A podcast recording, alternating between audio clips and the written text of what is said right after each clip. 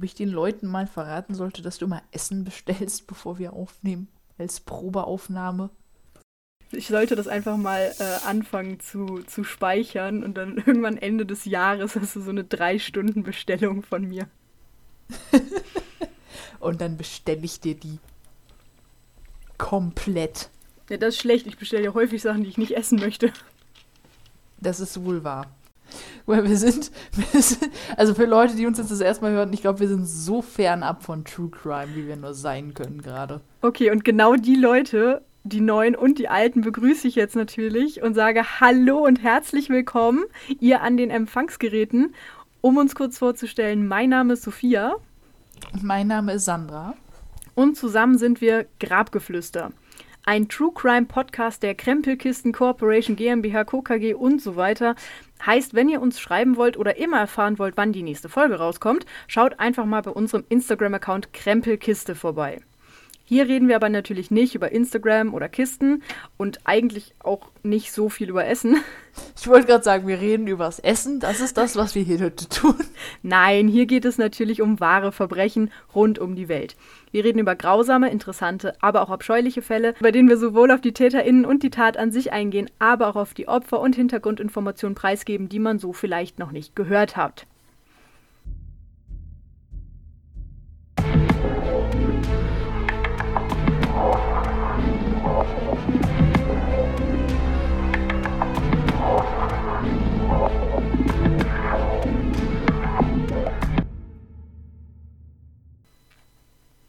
Ja, ja. Genau, heute hat die liebe Sandra mir einen Fall mitgebracht. Ja, ich, ich würde auch sagen, ich, ich stiefel da direkt los. Ja, sehr ähm, gerne. Stief, stiefel mal los. Ja, aber ich, ich muss erstmal ein bisschen ausholen, wie ich auf den Fall gestoßen bin. Sonst kommt das vielleicht ein bisschen, hä, was da was passiert. Ähm, deswegen erzähle ich euch jetzt ein, ein kurzes, kleines Märchen oh, von mir. Ich liebe Märchen. und meiner Familie. Und ja, es war ein entspannter Sonntagmittag. Ich bin so enttäuscht, dass du gerade mit Es war angefangen hast und dann kein Es, es war, war einmal.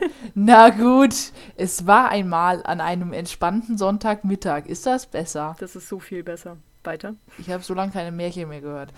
Auf jeden Fall irgendwann um die Weihnachtstage rum, ähm, als ich bei meinen Eltern war, und mein Bruder war ja auch da, der hat ja seinen, seinen jährlichen Pflichtbesuch an Weihnachten äh, zu uns angetreten.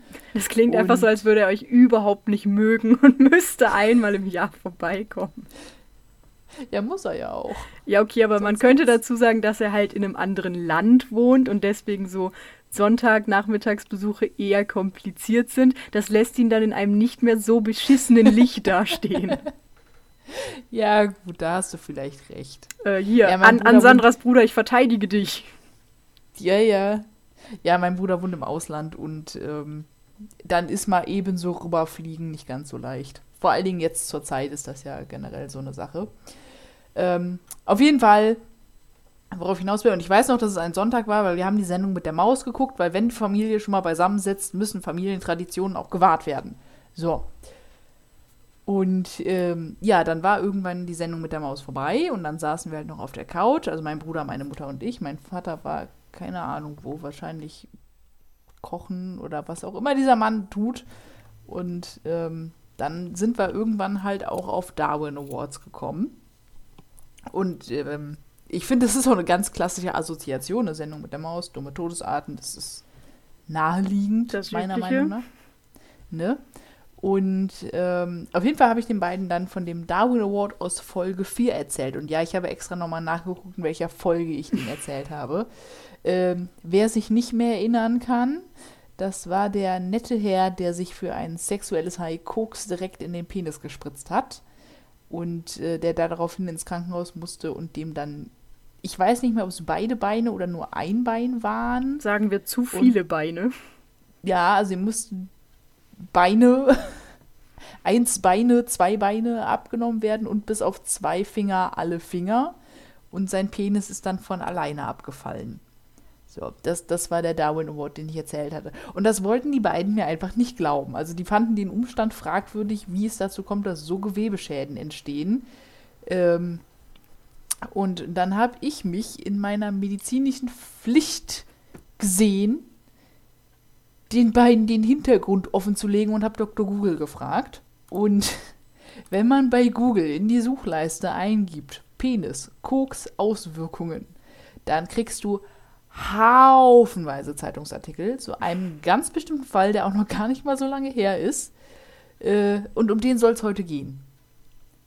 Das war das, das kleine Sonntagsmärchen. Ähm, ich muss dazu aber auch sagen, weil, wie gesagt, ich habe die Infos alle aus Zeitungsartikeln, äh, ta, ta, ta, Zeitungsartikeln. Und je nachdem, welchen Artikel man gerade liest, sind dann da wieder Infos unterschiedlich oder der eine sagt das und der andere sagt das. Deswegen habe ich jetzt hier mal die Version mir zusammengeschustert, die ich am glaubwürdigsten finde. Und ich kann halt auch nicht ganz so tief reingehen, wie wenn man jetzt eine Biografie von diesem Mann hat, weil die gibt es leider nicht. Also ich habe eben nur die Infos kriegen können, die ich aus diesen Artikeln nehmen konnte. Ähm, deswegen verzeiht, wenn es an manchen Stellen vielleicht ein bisschen lückenhaft sein sollte. So, ich, ich fange dann mal an, ne? Ja, sehr gerne. Ich lausche so. dir. Oho. Eine Reanimation bitte. Ganz schnell. Ich habe schon angefangen. Dieser Anruf ging mit einer solchen Gelassenheit beim Notruf ein, als ob gerade eine Pizza bestellt würde. Wenig später erreichte der Notarzt die Wohnung von Entschuldigung, Andreas dass N. ich jetzt schon lache, aber es ist so witzig. Ja, es ist, Weil mein- halt überall so. Mein, mein Kopf macht da halt direkt so eine Scheiße draus dieses Jahr. Ich hätte gern eine Reanimation. Ja, bitte die große oder die kleine? Ja, nee, ach, hm, wie wäre denn der Aufpreis bei der großen? Ab zwei Reanimationen würden wir dann noch eine Flasche Cola mitliefern. Gibt's nicht, Notruf ist kostenlos, kostet nichts und gibt auch nichts extra. Die kommen Ja, ohne vielleicht Ein paar Cola. Medikamente. Die Buh. kommen ohne Cola. Vielleicht mit einem Bier im äh, Kühlfach, aber wer weiß das schon. Bitte sag mir nicht, dass die wirklich Bier in diesen Kühlschränken haben. Das hast du mir mal erzählt, Ach als du deine, deine RTW-Tour bekommen Stimmt. hast. Oh Mann. Okay, So. vergessen wir das ganz Ja. schnell und versuchen unseren Glauben an Rettungsdienste nicht zu trüben. Wenig später erreichte der Notarzt die Wohnung von Andreas N. und beginnt die nackte, bewusstlose Frau zu reanimieren.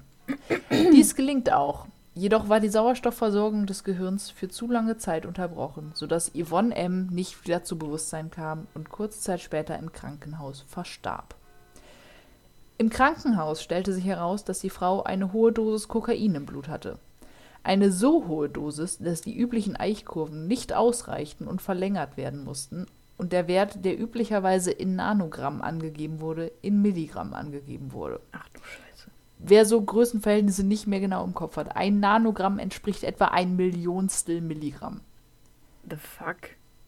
Ja. Da nach Wie? Zeugenaussagen. Was? Wie? Ja, pass auf.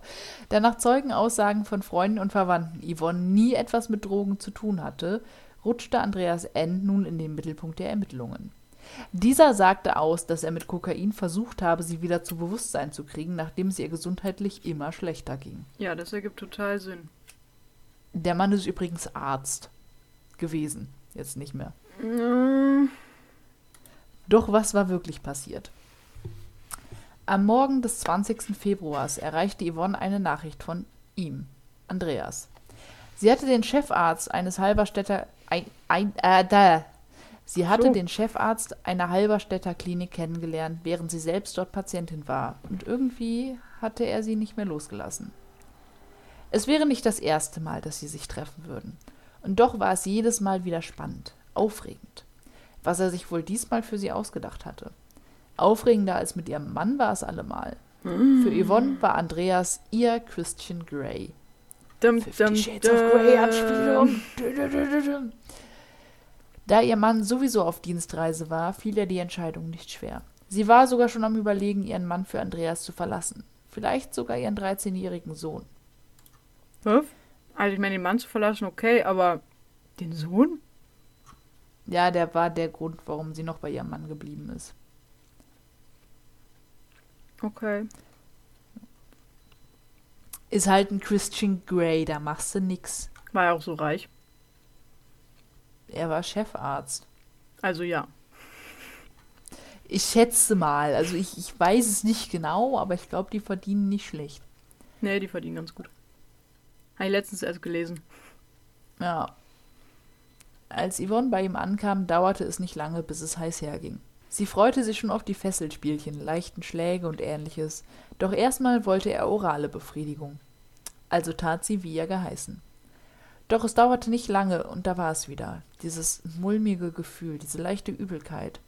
Sie hatte es schon oft bemerkt, wenn sie bei ihm war, aber sich nie groß etwas dabei gedacht.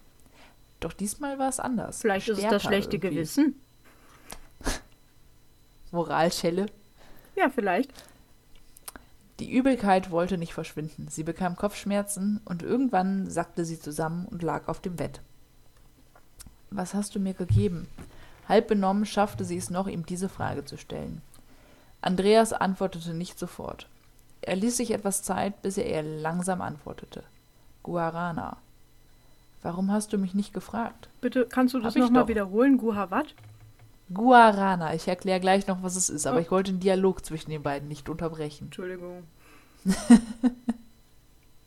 Warum hast du mich nicht gefragt? Habe ich doch. Nein. Das war das Letzte, was über Yvonnes Lippen kam, bevor sie bewusstlos wurde. Kurze Zeit später begann Andreas N. mit der Reanimation. So, äh, Guarana ist eine südamerikanische Pflanze, die auch koffeinhaltig ist und dadurch anregend wirken soll im Übrigen. Ah, weil er Angst hatte, dass er sie nicht genug anregt. Ergibt Sinn. Naja, genutzt wird sie unter anderem als Nahrungsergänzungsmittel. Anteilig ist sie aber auch teilweise in Schokolade, Tees, Energydrinks, Kaugummis oder Gleitgelen. Äh, tut in dem Fall nichts zur Sache, denn Spoiler, es war kein Guarana. Aber ich fand, das war so, so ein kleiner Net-to-Know-Fakt. In Schokolade? Also wenn ich zu viel Schokolade kriege, äh, esse, werde ich davon geil? Es ist teilweise, also es ist auch nicht in allen Schokoladen drin, aber manche ich mein, Schokoladen. Schokolade ist verdammt sexy, aber liegt das jetzt daran? Wer weiß. Wer weiß, warum sie so viele Leute mit Schokosoße überkippen beim Sex. Können wir es nicht überkippen nennen? Das klingt mega unerotisch. Schatz, kipp mir noch mal ein bisschen Schoki über den Bauch. Erlebnisfrei erzählt. Red weiter. Also zurück zum Fall. Diese letzten Momente aus Yvonnes Leben fand man als Videoaufzeichnung auf Andreas Handy. Warte, der hat das gefilmt? Mit, ja. Aber sogar in, also man, man kann sie jetzt nicht mehr fragen, aber wohl in Einverständnis. Gemeinsam mit einigen anderen Aufnahmen verschiedener Frauen. Der Großteil von ihnen war benommen und konnte sich kaum noch bewegen. Auch eine Bekannte der Sekretärin von Andreas berichtete über ein merkwürdiges Sexerlebnis. Sie traf Andreas in seiner Wohnung und trank zur Begrüßung ein Glas Sekt. Kurze Zeit später schlief sie ein und wachte auf, während Andreas auf ihr saß und ihr mehrfach ins Gesicht schlug und ihre Gliedmaßen unkontrolliert zuckten. Sie musste sich übergeben und war erst am nächsten Tag in der Lage, Andreas Wohnung wieder zu verlassen. Mithilfe dieser Aussage. Kann ich ganz Videos, kurz, ganz. Ja. Hat er sie geschlagen, weil er das geil fand oder weil er sie wieder zu Bewusstsein schlagen wollte? Wahrscheinlich beides. Okay. Also er wollte sie wieder zu Bewusstsein kriegen, aber ich glaube, es hat ihn auch ein bisschen aufgegeilt. Okay, ja, das, nee, aber das ist ja wichtig, so, weil kann ja. ja sein, dass er es einfach falsch dosiert hat und sich dann dachte, shit, wach wieder auf. Mhm. Damit ich dich im Einvernehmen schlagen kann. Oder keine Ahnung, was er so für Gedanken hat.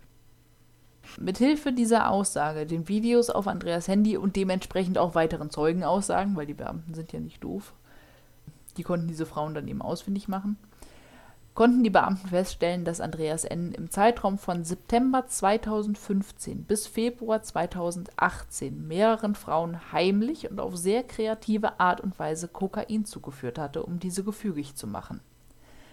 So füllte er das Kokain nicht nur in die Getränke der Damen, wie er es in dem Fall dieser einen Bekannten gemacht hatte, sondern verteilte es auch unter seiner Vorhaut, um es so versteckt auf die Schleimhäute seiner Opfer zu verteilen.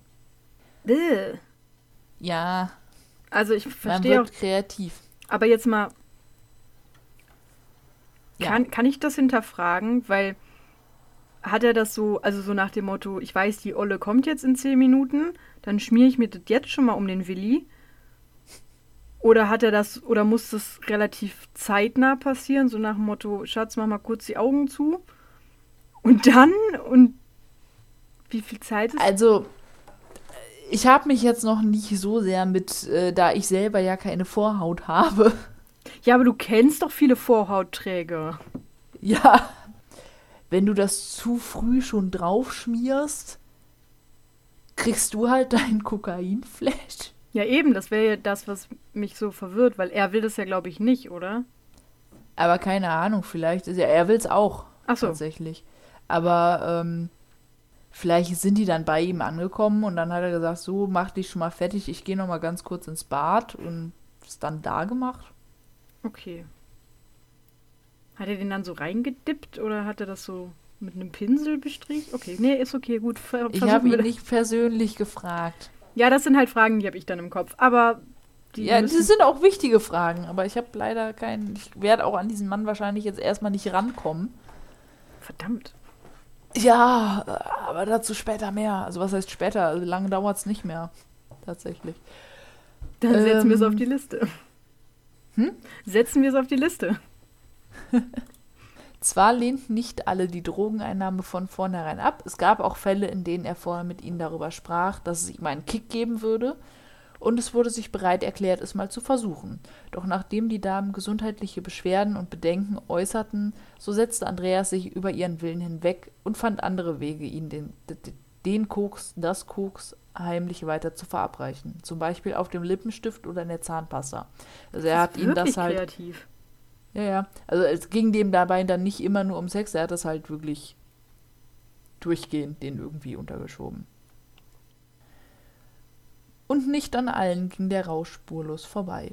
In einem Fall traf Andreas sich mit einer Frau und wie so oft verabreichte er ihr eine Ladung Kokain. Die Frau hatte eine Art Filmriss, konnte sich an nichts mehr so wirklich erinnern und während sie am nächsten Tag nach Hause fuhr, bekam sie Muskelzuckungen und baute zwei Verkehrsunfälle, wobei ein Mann verletzt wurde. Dieser Frau wurde ihr Führerschein für neun Monate entzogen und sie musste ein Bußgeld von 15.000 Euro bezahlen. Oha. Das war ein teurer One-Night-Stand. Oh ja. So kommt es, dass Andreas im September 2018 in insgesamt zehn Fällen mit fünf unterschiedlichen Frauen angeklagt wird, unter anderem wegen Vergewaltigung mit Todesfolge.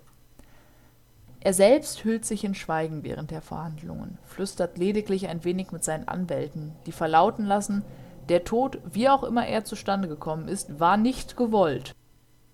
Ebenso hieß es, dass die Frauen ja alle schon längst kokainabhängig gewesen wären. Andreas selbst habe damit nichts zu tun. Yvonne zeigte auch tatsächlich Zeichen einer Kokainabhängigkeit. Sie hatte Gewicht verloren, wurde launenhafter und egozentrischer und bekam Haarausfall. Jedoch war sie auch einige Zeit schon die Geliebte von Andreas und so wäre es nicht verwunderlich, wenn er ihr über einen längeren Zeitraum Koks verabreicht hat, von dem sie nichts wusste, denn Ja, davon eben. wird man schnell abhängig. Und äh, zumal niemand irgendwas von einem Drogenkonsum wusste in Yvonnes Bekanntkreis, nicht mal die beste Freundin. Und ich sag mal so, wenn ich da in dem Bereich irgendwie, auch wenn ich es nur probiert hätte, du würdest das wissen. Äh, ja, ich würde das wahrscheinlich Das- wissen, bevor du es machst. Wahrscheinlich. Das wäre dann so ein, Sophia, ich hab hier Koks. Falls ich nicht mehr antworten sollte, schicken Rettungsdienst zu mir. Sowas würde wahrscheinlich kommen. Ich würde wahrscheinlich noch Drugsitter spielen. Nee, deswegen, also das, wenn da absolut niemand was von weiß, dann klingt das doch eher, ja, unglaubwürdig, meiner Meinung nach. Zudem forderten die Verteidiger eine Aussetzung der Verhandlung wegen Formfehlern in der Anklageschrift, was ich ein bisschen lachhaft finde. Haben sie da ein Komma Und- vergessen? Ja, so klingt es halt zumindest. Und generell im Ausschluss der Öffentlichkeit. Jedoch wurden beide Anträge zurückgewiesen. Ja, ist. Verurteilt ja, wurde er letztendlich zu neun Jahren Haft mit anschließender Sicherheitsverwahrung, da nicht ausgeschlossen werden kann, dass so etwas nicht wieder vorkommt. Zudem wurde er in eine Entziehungsanstalt eingewiesen, um von seiner Kokainsucht loszukommen. Daraufhin wurde auch gesagt, dass die Sicherheitsverwahrung eventuell nicht nötig ist. Der Richter sagte aber auch, dass es unwahrscheinlich ist, dass er in den zwei, drei Jahren, die er dann da in dieser Anziehungsanstalt ist, äh, da komplett von wegkommt. Von daher wird es wahrscheinlich doch eine Sicherheitsverwahrung geben. Und ihm wurde die, wie heißt das, Approbation? Ja, ja, er ist, er ist kein Arzt mehr. Aber wie heißt das? Approbation, Approbation. Ich. Genau. Und weißt du, was ich auch lustig, also was heißt lustig? Es ist nicht lustig. Aber jetzt auf einmal will der Mann reden. Auf einmal möchte er Sachen sagen. Und lass mich, und lass mich raten, die Sachen sind nicht, ja, ich war schuld und bin ein Arsch, sondern.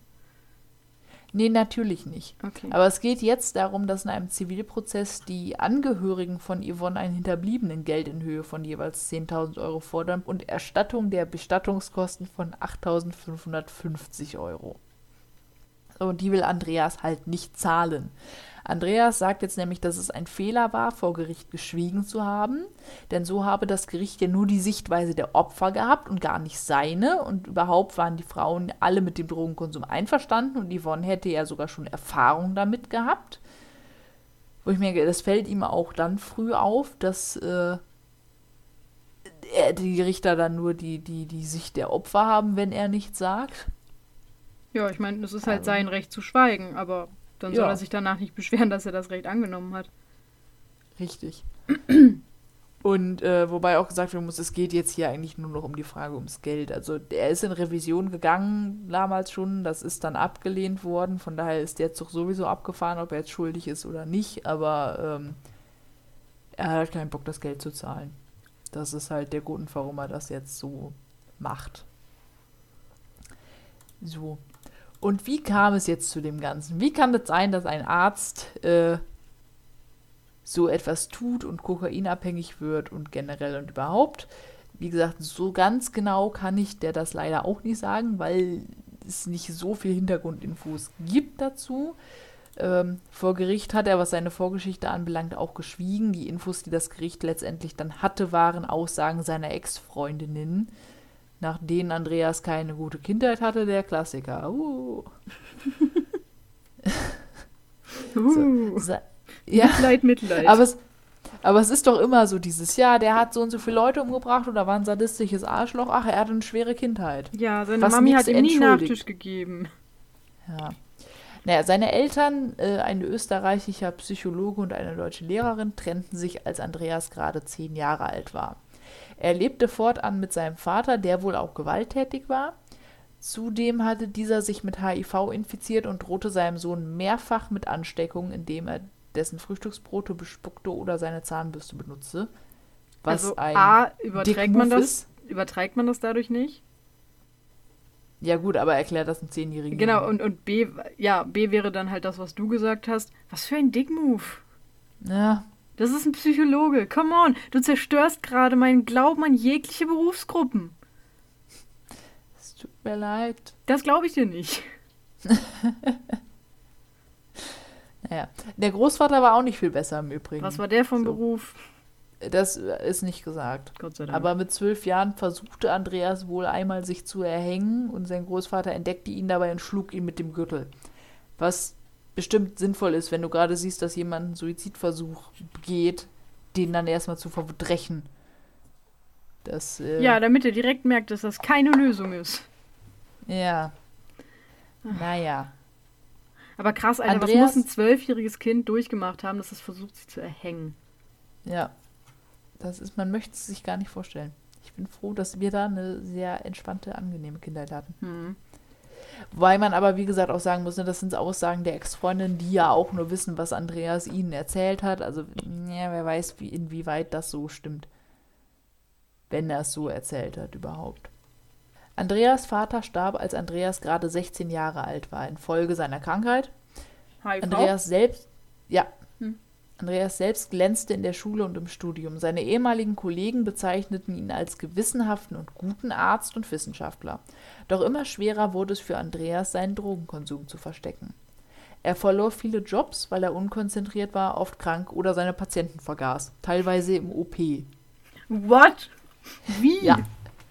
Naja, wahrscheinlich sagst du dann, der war ähm, Chefarzt für ästhetische, plastische und Handchirurgie. Mhm.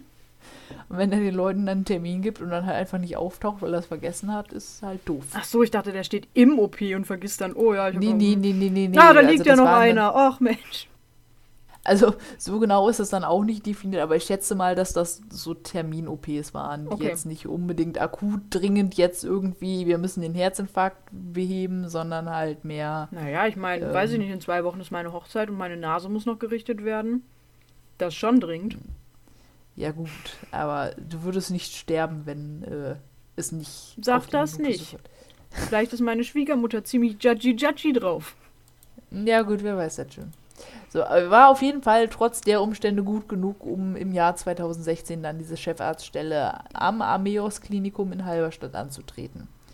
Halberstadt, da hat mein Papa mal gewohnt. Das kann gut sein. Ja, da hat da war mal ein. gewohnt. Ist einmal quer durch Deutschland. Mhm. Nur im Osten, da war ja noch diese Grenze. Ja, gut. So. Und falls sich jetzt irgendjemand fragt, wie ein Drogenabhängiger es schafft, Chefarzt in einer Klinik zu werden, äh, Abhängigkeiten im medizinischen Beruf sind leider gar nicht mal so selten. Ja, weil das so stressig ist und du kommst halt gut ran. Ja, ja, das ist nämlich das. Also es gibt Vermutungen, es gibt da keine, keine genauen Studien. Ähm, man schätzt aber, dass circa 10% der Leute, die im medizinischen Sektor arbeiten, ähm, eine Sucht haben, in welcher Form auch immer, ob es jetzt Alkohol, Drogen oder Medikamente sind. Die Dunkelziffer ist aber wahrscheinlich noch viel höher. Ähm, Und das ist zu viel. ja, Das ist, das sind 9,7 Prozent zu viel. ja, Bei Und, 0,3 äh, hätte ich noch gesagt, okay. Nee, also es wird auf circa 10% geschätzt. Aber das sind jetzt wirklich nur diese, diese. Also ich meine zum Beispiel Zigaretten sind ja auch eine Sucht. Äh, Raucher, glaube ich, zählen, weiß ich gar nicht, ob die dazu zählen. Ja, also ich meine, unterm Strich bist Also du halt als Alkoholiker schon krasser gearscht als als Raucher. Hm. Wobei, wenn du jetzt als Arzt ein starker Raucher bist und hast so eine 12-Stunden-OP, dann kriegst du auch deine, glaube ich, Nikotinentzugserscheinungen. Aber Ja. ich glaube, es ist trotzdem weniger schlimm als bei einem Alkoholiker. Ja. Es ist auf jeden Fall so oder so nicht gut. Ja, okay, aber wenn sie jetzt Raucher mit reinbeziehen, finde ich 10% wieder okay. Also du sagst, okay, 10% aller Ärzte rauchen. So, ja, okay, damit kann ich leben. Wir reden uns das damit einfach schön. Ja, bitte, So. ich, möchte, ich möchte das bitte so denken. Genau. Und ähm, ja, als Ursache wird eben vermutet, was du auch schon gesagt hast, die hohe Belastung, die Arbeitszeiten teilweise haben die ja wirklich dann 24-Stunden-Schichten.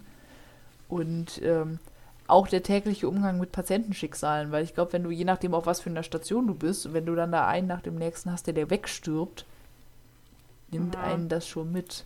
Also dass das zu einem erhöhten Risiko führt, irgendwo abhängig zu werden. Ja, dass du dich halt Es einfach mal nach auch- Feierabend so komplett wegballern willst und dann nicht mehr dran denken möchtest. Ja, ja. Oder allein schon morgens, wenn du die ganze Nacht durchgeackert hast, so ein bisschen Kokain, um wach zu werden oder Betäubungsmittel, um eben mit dem ganzen Stress klarzukommen. Und ja, als Arzt kommst du halt leicht an die Sachen dran. Das kommt halt auch dazu. Also ich, Selbst ha- ich komme ja jetzt relativ easy an Medikamente, für die ich ein Privatrezept brauche, dran. Also ich ähm, hatte ja mal äh, Bekanntschaft mit einem Arzt, Mhm. also private Bekanntschaft mit einem Arzt. Und der hat sich einfach so krass viel reingeschmissen. Es war richtig gruselig. Also jetzt nicht an Drogen, glaube ich zumindest, aber jetzt so was Mhm. zum Beispiel äh, Energy Drinks angeht, Koffeintabletten. Und auch bei jeglichem Scheiß, wenn der irgendwie so ein bisschen Kopfschmerzen oder sowas hatte, hat er sich einfach eine Infusion dran gehangen zu Hause privat. Ja. Wo ich mir dachte, was geht, Digga? Es gibt auch Ibuprofen, macht das doch wie normale Menschen. Legt dir da erstmal Wer ein hat, Kühlpad der hat, drauf. wa?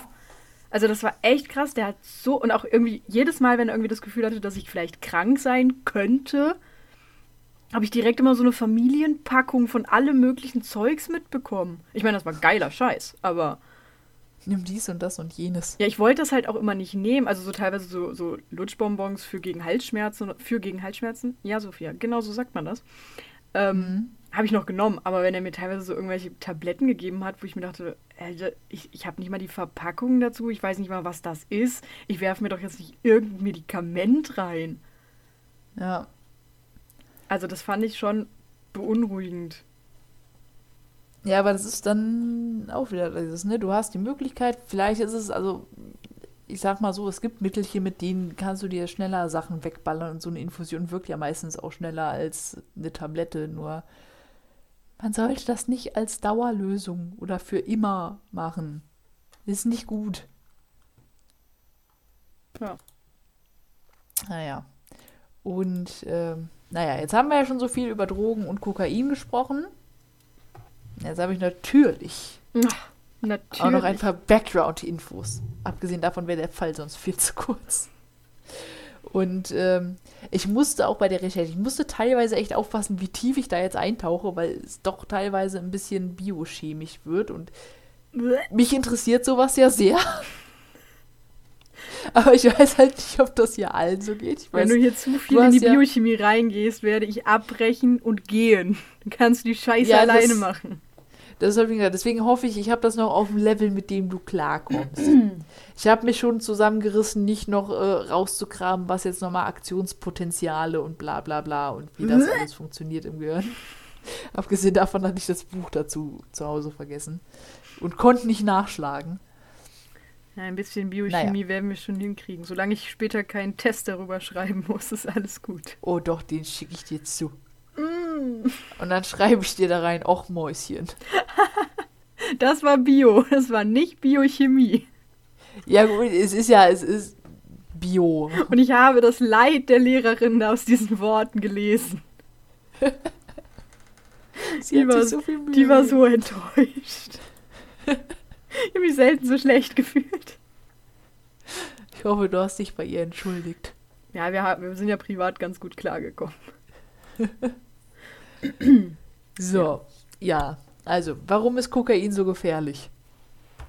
Zum einen ist das Zeug sehr oft gestreckt, was in der Regel ja schon mal generell nicht gut ist, egal welche Drogen man sich einschmeißen möchte. Gestrecktes Zeug ist meistens eher so meh. Zum anderen wird es oft, zumindest wenn man es zum ersten Mal nimmt, häufig in Kombination mit Alkohol, später dann auch gern mit Heroin als sogenannten Speedball oder Cocktail genommen, was auch nicht ungefährlich ist. Ähm, Warte Das mal, geht das Problem- jetzt in eine Richtung, wo wir sagen, Drogen sind nicht gut? ja, Surprise. Das ist ja Surprise. richtig aufklärerisch hier. Ja, ja, wir haben ja einen Bildungsauftrag. Wir hatten beim letzten Fall einen Bildungsauftrag, glaube ich. Gleich habe ich ihn auch schon wieder vergessen. Aber wir hatten irgendwas, wo wir gesagt haben, Bildungsauftrag. Ach ja, genau, geschichtlich und so. Genau, ja, ja. Und jetzt halt heute äh, wissenschaftlich. Okay. So. Ähm, genau, das Problem daran, wenn man äh, Kokain in Kombination mit Alkohol nimmt, ist es, dass die Euphorie bzw. der Rausch von Alkohol zwar verlängert wird, also an sich eine Nebenwirkung, die ja doch ganz nett ist, subjektiv die Wirkung aber gemindert wird. Das heißt, man trinkt mehr Alkohol, um gefühlt die gleiche Wirkung zu haben, wie man sonst hätte, was eben dazu führen kann, dass man mehr Alkohol trinkt, als der Körper vertragen kann und man eben eine Alkoholvergiftung bekommt und im schlimmsten Fall daran auch stirbt. Zudem wird durch den Mischkonsum Du erzählst es so glücklich, so fröhlich. man stirbt. So, und jetzt, jetzt kommen jetzt, jetzt hier chemische Begriffe ne, und deren Aussprache. So, ähm, durch den Mischkonsum wird in der Leber Cocaethylen gebildet. Ich Mhm. hoffe, ich habe es richtig ausgesprochen. Was für das Herz nochmal schädlicher ist, als wenn du den Alkohol oder das Kokain alleine zu dir nimmst. Also es ist nochmal quasi nochmal beschissener. Und ähm, kann zu einem plötzlichen Herztod führen. Was auch uncool ist, wenn man leben möchte. Ja. Abgesehen davon wird man von Kokain relativ schnell abhängig. Warum, da gehe ich gleich dann auch nochmal drauf ein. Also auch von dem reinen. auch vom Reinen. Weil ich habe mal irgendwo gehört, und mit irgendwo meine ich mein Bruder, dass man Mhm. wohl von Crystal. Nee, war das LSD? Oder Crystal? Ich weiß es nicht. Auf jeden Fall davon nicht abhängig wird, aber dadurch, dass es halt einfach kein reines davon, also keine Reinform mehr davon gibt, du halt von diesem Streckzeugs abhängig wirst. Das heißt, wenn du es quasi immer nur im, in der Reinform nehmen würdest, würdest du davon auch keine Abhängigkeit entwickeln. Das, da kenne ich mich nicht so gut mit Drogen generell aus. Also ich habe hier noch später, wie, wie Kokain genau im Hirn wirkt. Dementsprechend klingt das da sehr nach, es reicht, das pure Kokain zu nehmen. Wie das jetzt mit Crystal und LSD und Ecstasy und so weiter ist, habe ich keine Ahnung. Ich glaube, es war Crystal, aber vielleicht erzähle ich hier auch Scheiße.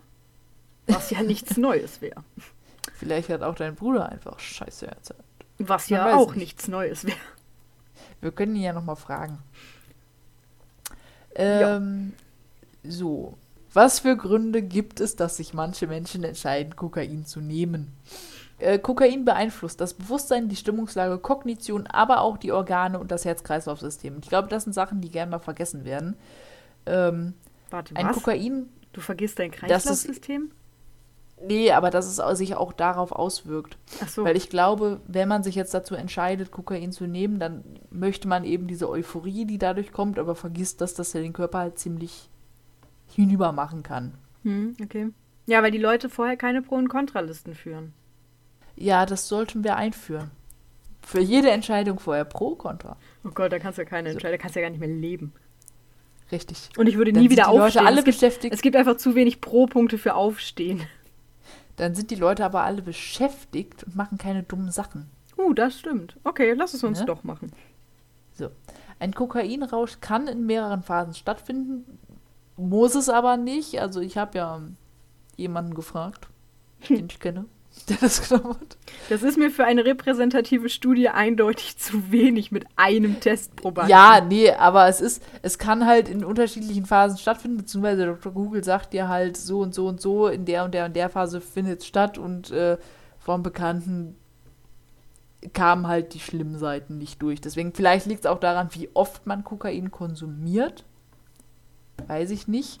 Auf jeden Fall, ähm, in der ersten Phase fühlt man sich euphorisch, man ist konzentriert, wach, man ist enthemmt, die Libido steigt, alles ist, boah, wundervoll und ich bin sowieso der Allergeilste. Ja, Stell ich, mir, stell ich halt- mir im OP halt richtig geil vor. So, du arbeitest so super konzentriert und zwischendurch immer so ein Boah, Frau Assistenzärztin, ich liebe Sie voll. Sie machen so einen geilen Job, Alter. Das ist alles so schön hier. Ja, ne, aber das, das ist halt das, was viele Konsumenten auch haben wollen. Deswegen nehmen sie es. Dann kommt Phase 2. Da kommen dann gegebenenfalls Angstgefühle, leichte Halluzinationen oder paranoide Wahnvorstellungen. Ist schon nicht mehr ganz so geil. Hm, Ja, das ist schon wieder so eine Schattenseite. Und in Phase 3, also beim Abklingen des Rausches, kommen dann die Tiefs mit depressiven Tendenzen, Niedergeschlagenheit, Müdigkeit, Erschöpfung, Antriebslosigkeit bis hin zu paranoiden Störungen und Suizidgedanken. Ja, logisch, weil dein Körper hat ja gerade schon alles an Serotonin und Dopamin rausgeballert, was er da hatte. Und hat nichts mehr. Ja, eben. Richtig. Das ist nämlich jetzt auch das, wie wirkt Kokain, beziehungsweise was tut es eigentlich im Körper, dass es eben das bewirkt. Und Jetzt ist der Part, wo es so ein bisschen, ein bisschen biochemisch würde ich. Okay, ich versuche aufzupassen. Ja, ich, ich glaube, ich versuche, ich gebe mir Mühe, es verständlich zu erklären. Das Ding ist, wenn ich es verstehe, versteht es halt auch sonst jeder. Das ist doch schon mal gut. Okay. Dann, wenn Let's du fetz. Fragen hast, frag jederzeit nach. Ich gucke, ob ich sie dir erklären kann. Dann haben wir das für Dummies erklärt. Danke. Damit möchte ich dich nicht Dummi genannt haben. Nein. So, Kokain ist ein Stoff, der leicht die Blut-Hirn-Schranke durchdringt. Die Blut-Hirn-Schranke ist quasi so eine Art Filter, der dafür sorgt, dass nicht jeglicher Scheiß, wie zum Beispiel Krankheitserreger oder sowas, direkt ins Gehirn kommen. Okay, Kokain gehört nicht zu jeglichem Scheiß. Ja, es ist halt, ne, das kommt da halt leicht durch. Kennt das Hirn nicht so gut, denkt sich, ach, probieren wir mal aus. So. Es verengt die Gefäße, wodurch es zu Komplikationen wie Infarkten kommen kann. Denn, sagen wir jetzt mal ganz blöd, wenn man schon vorbelastet ist, man weiß es ja nicht immer, oder schon Kalkablagerungen oder ähnliches in den Gefäßen hat und die sich dann auch noch zusammenziehen und dann kein Blut mehr durchkommt, ist halt kacke, weil das Gewebe, wo das Blut nicht mehr ankommt, wird nicht mehr mit Sauerstoff versorgt und ähm, wenn das dann eben noch in Bereichen wie Herz, Lunge oder Gehirn ist, ist halt ganz scheiße, weil dann gibt es entweder Herzinfarkt, Lungenembolie oder Schlaganfall. Wollen wir alles nicht haben. Nee, klingt alles relativ wenig attraktiv.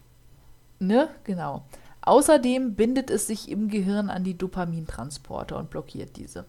Wenn die jetzt kenn ich. also, Dopamin Ja, ist ja. das, was mein Körper ausschüttet, wenn ich rauche.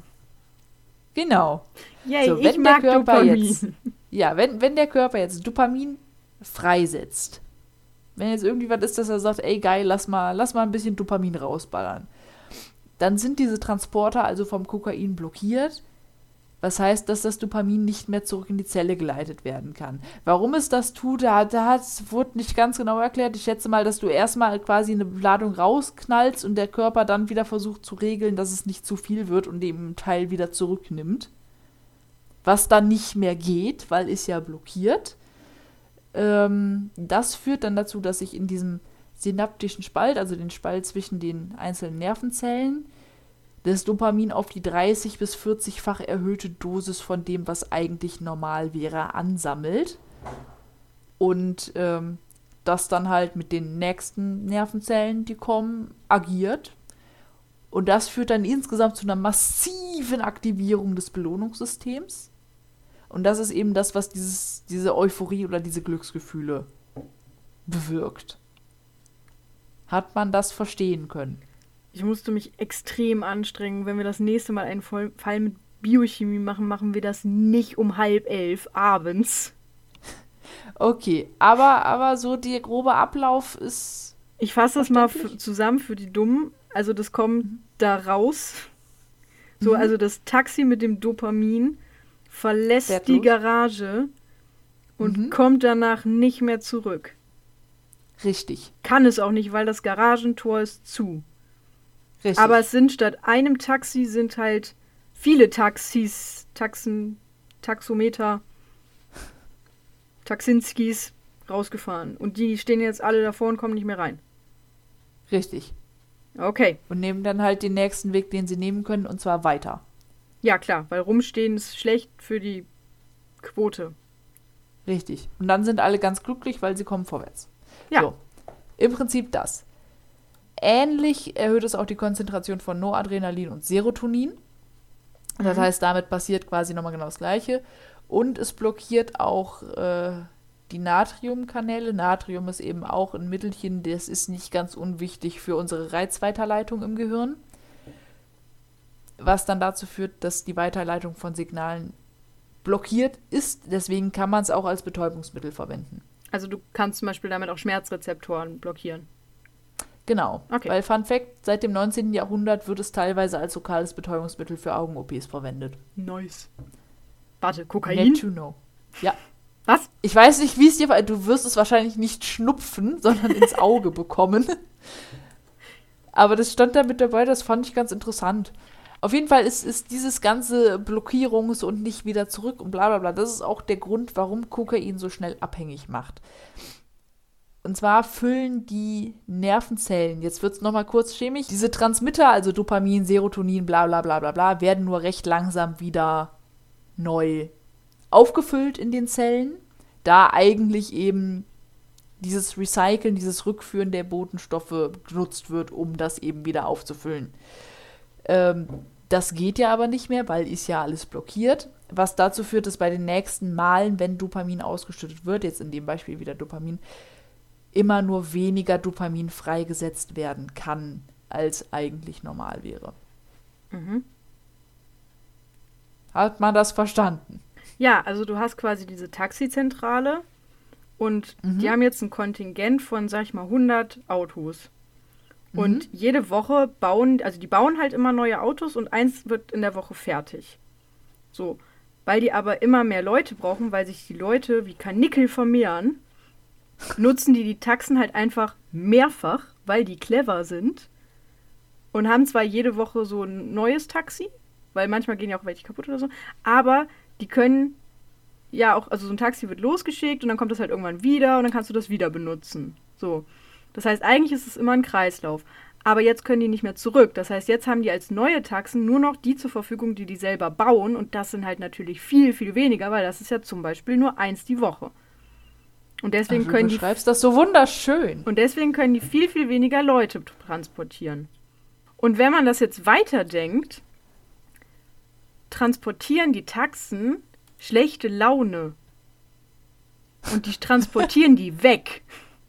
Deswegen sind Taxifahrer auch immer so scheiße gelaunt. genau, weil die die alle abkriegen. Nee, und deswegen, wenn du die, dieses Kokain nimmst, wird die ganze schlechte Laune von 100 Taxen gleichzeitig komplett eingesammelt, sodass keine schlechte Laune mehr da ist und weggefahren. Aber wenn die Taxen mhm. jetzt nicht mehr da sind, beziehungsweise neue nicht mehr nachkommen und die neue schlechte Laune einsammeln, sammeln sich die ganzen, ganze schlechte Laune sammelt sich an und du kannst nur ganz wenig von der schlechten Laune wegfahren und deswegen gibt es viel mehr schlechte Laune, als du das gewohnt bist und dann kriegst du depressive Phasen. Ja, teilweise. ja, nach, nach dem also Kokain-Dings ja. kann doch eine depressive Phase entstehen. Ja, was eben daran liegt, dass du kein oder kaum noch Dopamin mehr hast. Genau, weil halt die schlechte Laune halt nicht weg kann. Du hast ke- keine Taxen Ja. mehr und das ist das Dopamin, was die schlechte Laune wegbringt. Ja, Okay. Ach, guck mal, so. das eine Semester Pädagogik hat sich gelohnt. nicht, dass ich je in der Uni war, aber immerhin. allein das Wissen, dass ich hätte gehen können, hat sich gelohnt. So. Zudem kommt auch noch, dass Kokain relativ schnell abgebaut wird. Dafür kriege Das ich heißt- eine Belohnungsfrikadelle. Red weiter. Dafür kriegst du eine Belohnungsfrikadelle. So, nach einer Stunde ist nur noch etwa die Hälfte des Wirkstoffs vorhanden. Oh, das Das heißt, die schnell. Euphorie hält also nur kurz an. Das ist quasi nach, nach einer Stunde wären quasi die Hälfte der Garagen wieder frei, aber da die Taxis halt alle weitergefahren sind, kommen keine mehr zurück. Mhm. So. Das heißt, die Euphorie ist nur kurz, was dann heißt, dass die Betroffenen bzw. die Abhängigen immer höhere Dosen brauchen, damit das wenige Dopamin, was sie auch haben, eine gute Wirkung erzielt. Und das in relativ kurzen Abständen, um dieses Euphoriegefühl eben nicht zu verlieren und nicht in diese Tiefs reinzukommen. Es schaukelt sich halt immer weiter hoch. Ist Wodurch die Tiefs dann wahrscheinlich noch viel schlimmer werden. Ja.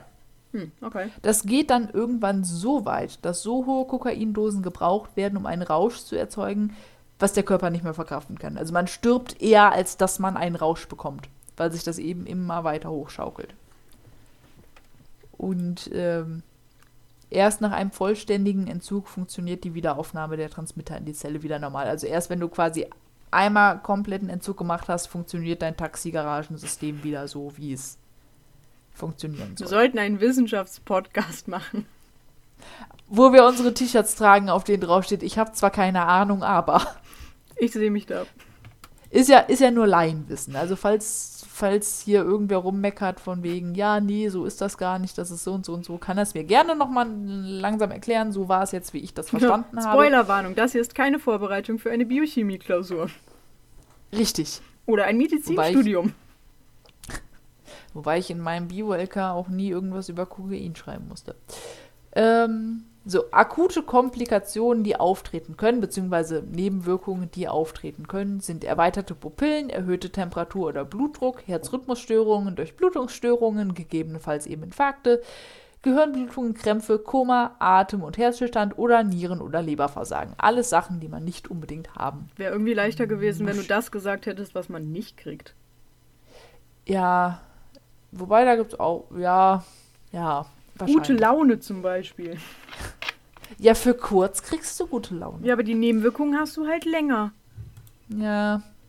Besonders bedrohlich, beziehungsweise besonders anfällig ist das übrigens, wenn man Koks raucht oder injiziert. So kann man sich das auch zuführen, weil es da eben ins, direkt Äh, ins System aufgenommen wird widerlich.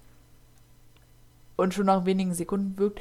Wenn du Kokain schnupfst, braucht es ein bisschen länger, bis es wirkt. Das wäre mir glaub trotzdem lieber, als mir da irgendeine Injektion reinzujagen.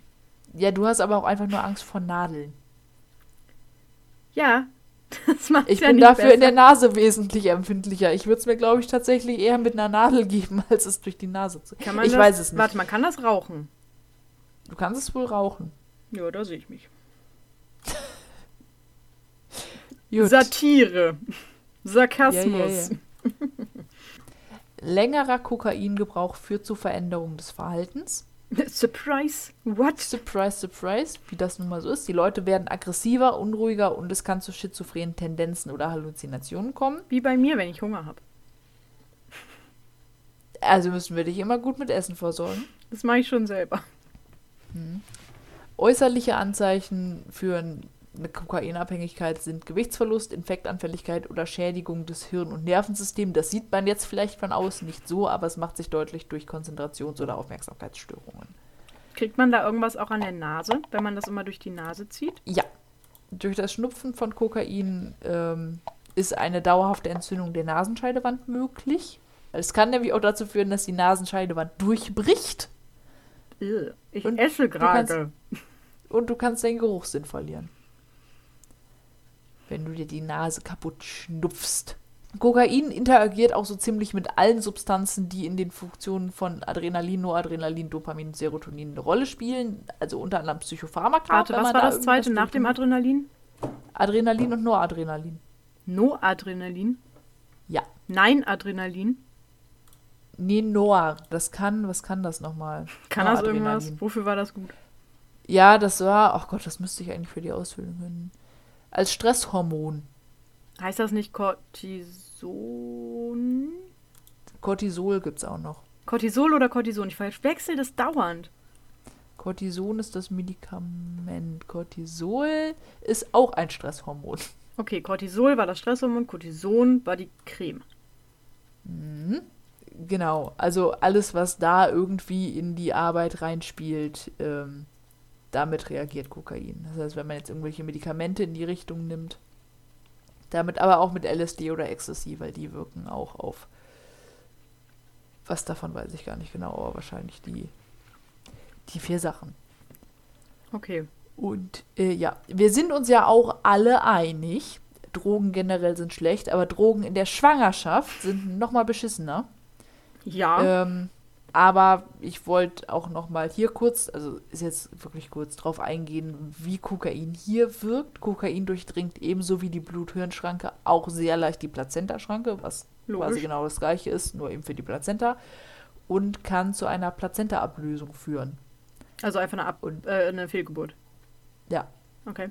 Und ebenso leicht gelangt es auch an die Muttermilch, wenn man es also beim Stillen nimmt.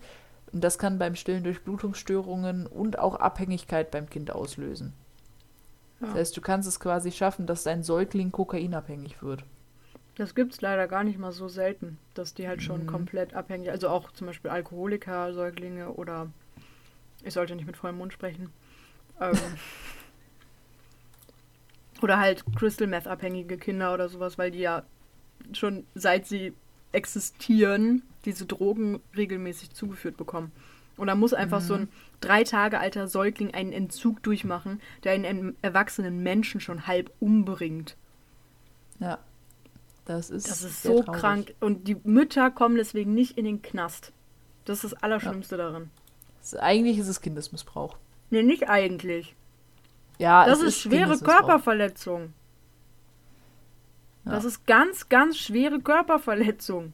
Wenn ich irgendwem neun Monate lang jeden Tag mehrfach irgendwelche Drogen reinballer, komme ich dafür in den Knast. Wenn ich das bei meinem Kind mache, dann ist es völlig in Ordnung. Da kann ich sogar nach einer Therapie das Kind wieder mit zu mir nach Hause nehmen. Merkt man, dass ich mich darüber aufrege? Eventuell. Ganz, ganz leicht. Ein ganz klein bisschen. Boah. Nee, finde find ich super. Aber scheiße. zu Recht. Ja, ja. ist es. Was soll denn das? Als wäre das, als wär das dein Eigentum, nur weil es in dir drin ist. Ja, Wenn ich in den Aldi gehe und mir eine Gurke in den Arsch schiebe, gehört die deswegen auch nicht mir. das ist ein sehr schöner Vergleich. Ach ja. Soll ich dir am Ende noch einen kleinen Fun-Fact erzählen, damit wir aus dem Rage-Modus wieder rauskommen? Ja. Okay. Ja, es wird ja oft gesagt, dass äh, Kokain früher auch in Coca-Cola drin war. Daher ja auch der Name. Ja, das stimmt nicht. Jein. Also es ist im Originalrezept von 1886 waren Coca-Blätter äh, enthalten, die schon seit Jahrtausenden von südamerikanischen Ureinwohnern gekaut werden. Und ja, und guck dir, was aus Amerika geworden ist. Ja, ja. Ein, ein Coca-Blatt enthält circa ein halbes bis ein Prozent des Wirkstoffs. Also ist jetzt relativ gering dosiert. Ab 1906 mussten dann aufgrund des Pure Food and Drug Acts entkokainisierte Blätter verwendet werden. Oh nein. Und seit, ja, seit 1914 ist Kokain in den USA als Getränkezusatz auch gesetzlich verboten. Das war äh, ein, ein kleiner Fun-Fact noch zum Ende hin. Verdammt, ich habe einen zu großen Schluck von der Cola genommen. Wo man gerade beim Thema ist. Ja, und jetzt Und merkst auf. du schon das Kokain? Nein, Ach, nee, ist ja mehr drin. Ach, von der kalten ja. Cola. Ach, verdammt. Ich, hab, ich hoffe, dass es jetzt bei den zwei Hicksern bleibt. Okay. Ja, ansonsten, ich habe auch gar nicht mehr. Also können wir schnell beenden, dann kannst du rumhixen, wie du willst. Ich will nicht hixen. Ja gut, das ist ein Argument. Nee, ich glaube, es geht. Wunderbärchen. Ja, so viel dazu. Ein kleiner Exkurs in die Welt von Kokain. Yay! Und das Yay. nächste Mal geht's um Crystal. Also, liebe Kinder, die Moral von der Geschichte: Drogen sind böse. Und auch anderen Drogen zu geben ist böse. Ja, oh ja. Und, wenn, wenn ihr das in der Schwangerschaft sterben, macht, dann ist das böse. richtig böse. Mhm. Weil sich dann irgendwo eine Sophia extrem darüber aufregt. Und ihr wollt doch nicht, dass ich Bluthochdruck kriege. nee, das ist nicht gut. Das macht die Gefäße kaputt. Und dann kannst du schon mal kein Kokain mehr nehmen, weil dann gehen deine Gefäße richtig kaputt. Verdammt! Gerade um die Gefäße würde ich mich ja sorgen. Scheiß mal auf den Rest, aber die Gefäße. Ja, die sind wichtig. Ja, weil als ob irgendwer sagt, ja, Kokain an sich eine geile Sache, aber ich habe verengte Gefäße. Das würde er spätestens sagen, wenn er mit dem Herzinfarkt im Krankenhaus liegt. Ich kenne Leute mit Lungenkrebs, die rauchen. Ja, aber ob das so unbedingt das Beste für die ist, sei jetzt mal dahingestellt. Ja, es geht ja auch nicht darum, was das, das Beste wäre, gar nicht zu rauchen oder gar kein Kokain zu nehmen. Das ist wohl wahr. Ich sage einfach nur, dass die Leute bereit sind, sehr viel Scheiße in Kauf zu nehmen, um ihre Sucht zu befriedigen oder auch zu beginnen. Und auch die meisten nehmen wahr. ja nicht Kokain und haben sich davor so explizit wie wir jetzt damit beschäftigt. Ja, gut, dass wir das gemacht haben. Ja, absolut. Deswegen hatten wir in der Schule, ich glaube in der achten oder so, einen Suchtpräventionstag. Da ging es zwar nur um Alkohol, aber. Hatten wir nicht. Ja, gut, Dorfkinder, ja, doch, ja. ne? Da ist Hopfen und wir Malz hatten... verloren. ah! Wir hatten Präventionstag. Wir hatten auch Gewaltprävention. Wir hatten nur Gewalt. Das war das, wo wir wo wir gelernt hatten, äh, dass, dass wenn du quasi als Frau oder als Mädchen auf den Boden geschmissen wirst, dass du quasi einfach nur denken musst, du wärst ein Baum und dann bist du fest mit dem Boden verankert und dann kann dich keiner mehr umschubsen. Aber du liegst doch schon. Ja, nee, falls du noch hockst. Info am Rande, es funktioniert so oder so nicht, wenn ein, ich ein schwerer, sagen, starker Mann der Meinung ist, dich als achtjähriges Kind umzuwerfen. Auch jetzt, ich wiege 50 Kilo. Da kann ich mich ja. wie ein Mammutbaum fühlen und werde umgeschubst. das ist wohl wahr. Ja, also ich fand das auch generell, es war sehr, weil bei uns Mädchen ging es, ich meine, ich fand es ja gut, dass es gemacht wurde, ne? aber bei uns Mädchen ging es halt darum, nicht zu Fremden ins Auto steigen, nicht anquatschen lassen von fremden Männern, irgendwie, keine Ahnung, wenn dich jetzt doch mal jemand mitzieht, Auto demolieren oder Finger in den Hals stecken, damit du aus dem Auto rausgeschmissen wirst. So in die Richtung halt, ne, so Vergewaltigungsverhindern, Verhinderung. in, in einem Alter, wo man nicht mal eine Ahnung hat, was eine Vergewaltigung ist. Ja, But und die Jungs ja. hatten, wie prügel ich mich nicht auf dem Schulhof? Ja das gut, das ist halt dieses Nicht-Täter werden. Ja, aber es ist doch wieder ein bisschen sexistisch. Ja, man hätte halt beide, beides an. bei beiden machen können. Und ich finde es auch immer wieder erschreckend, dass Kindern immer nur beigebracht wird, nicht zu Fremden ins Auto zu steigen, obwohl mittlerweile bekannt ist, dass die meisten Kinder, die Opfer sexueller Gewalt werden, das in ihrem eigenen Umfeld haben. Das ist nicht der fremde Mann auf der Straße. Ja, ja, weil uns ja allen beigebracht wurde, nicht bei denen einzusteigen. Denk mal drüber nach. Wow. Du hast mir die Augen geöffnet. Und da fiel es ihr wie Schuppen aus den Haaren. Krass. Jo. Okay. Gut. Naja, gut. Ich habe noch einen, einen kleinen Darwin Award zum Abschluss. Ja, ich hatte meine Erleuchtung. Jetzt äh, begeistere mich. Ja, begeistere mich. Wobei ich dazu sagen muss, es ist.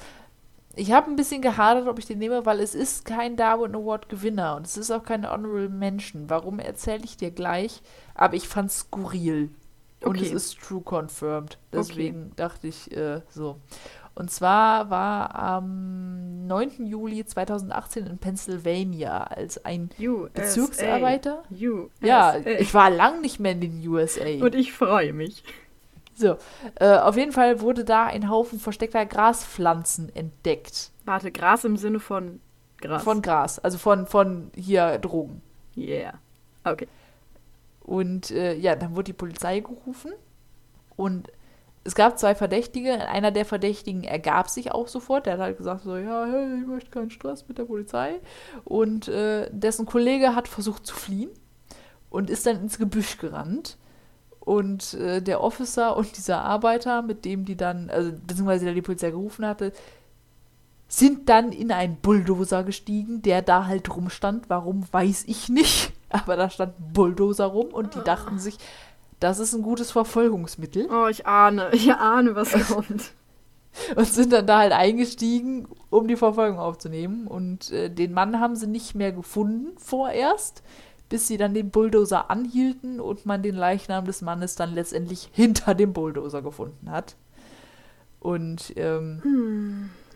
ja, der Grund, warum das kein Darwin Award oder kein, kein ja, kein Award-Träger geworden ja, ist. Ja, das hätte der auch wirklich nicht ahnen können. Richtig, also sich in einem dicken Gebüsch vor der Polizei zu verstecken, ist vielleicht nicht die beste Idee, aber man rechnet jetzt auch nicht mit einer Bulldozer-Verfolgung. Wobei gut in den USA. Kann da rechnet man mit allem, ne? Ja, also da kann ich schon nachvollziehen, dass die Polizisten sagen, boah, Digga, ich wiege 180 Kilo. Ich renne da doch jetzt nicht hinterher, wenn ich einen Bulldozer habe. Ja, aber auf jeden Fall ist das der Grund, warum, ne? Weil, äh, damit rechnest du nicht. Okay, ich muss sagen, gute Story, aber das ist so mit das erste Mal, dass mir so ein Opfer wirklich leid tut. Also nicht, dass mir das ja, sonst mir irgendwie komplett auch. egal ist, aber das ist halt Dir wirklich... mir auch leid. Digga, das, das war es nicht wert. Das war es halt wirklich nicht wert. Das war auch so ein Grund, warum ich damit gehadert habe, ob ich den nehme, weil der halt nicht so, so dumm lustig ist, aber es war halt so ein. Es, ich habe das gelesen, habe gedacht, das kann doch nicht. Oh, ich hoffe, der Polizist ist danach zumindest wegen fahrlässiger Tötung oder sowas vor Gericht gekommen. Bulldozer platt gefahren worden. Ja, aber ich meine, der Polizist hätte doch damit rechnen können, dass er den eventuell überfährt. Das weiß ich nicht ich nehme jetzt einfach für mich an, dass der dafür ja. irgendwelche Konsequenzen hat tragen müssen. Wir, wir, wir reden uns die Welt einfach schön. Wir machen das. Ja, ich merke das schon. Wir sind einfach, wir, leben in unserer kleinen Welt, wie, wie, wie sie uns gefällt. Ja, ja. Ja, okay. Mit Ponys und Regenbögen. Ganz viel Liebe. Ja, und ich würde sagen, mit Ponys und Regenbögen entlassen wir euch damit dann auch in. Und Liebe genau, in die Welt zurück und wünschen einen guten Morgen, guten Mittag, guten Abend oder gute Nacht. Und freuen uns natürlich und freuen uns natürlich aufs nächste Mal, wenn es wieder heißt Grabgeflüster.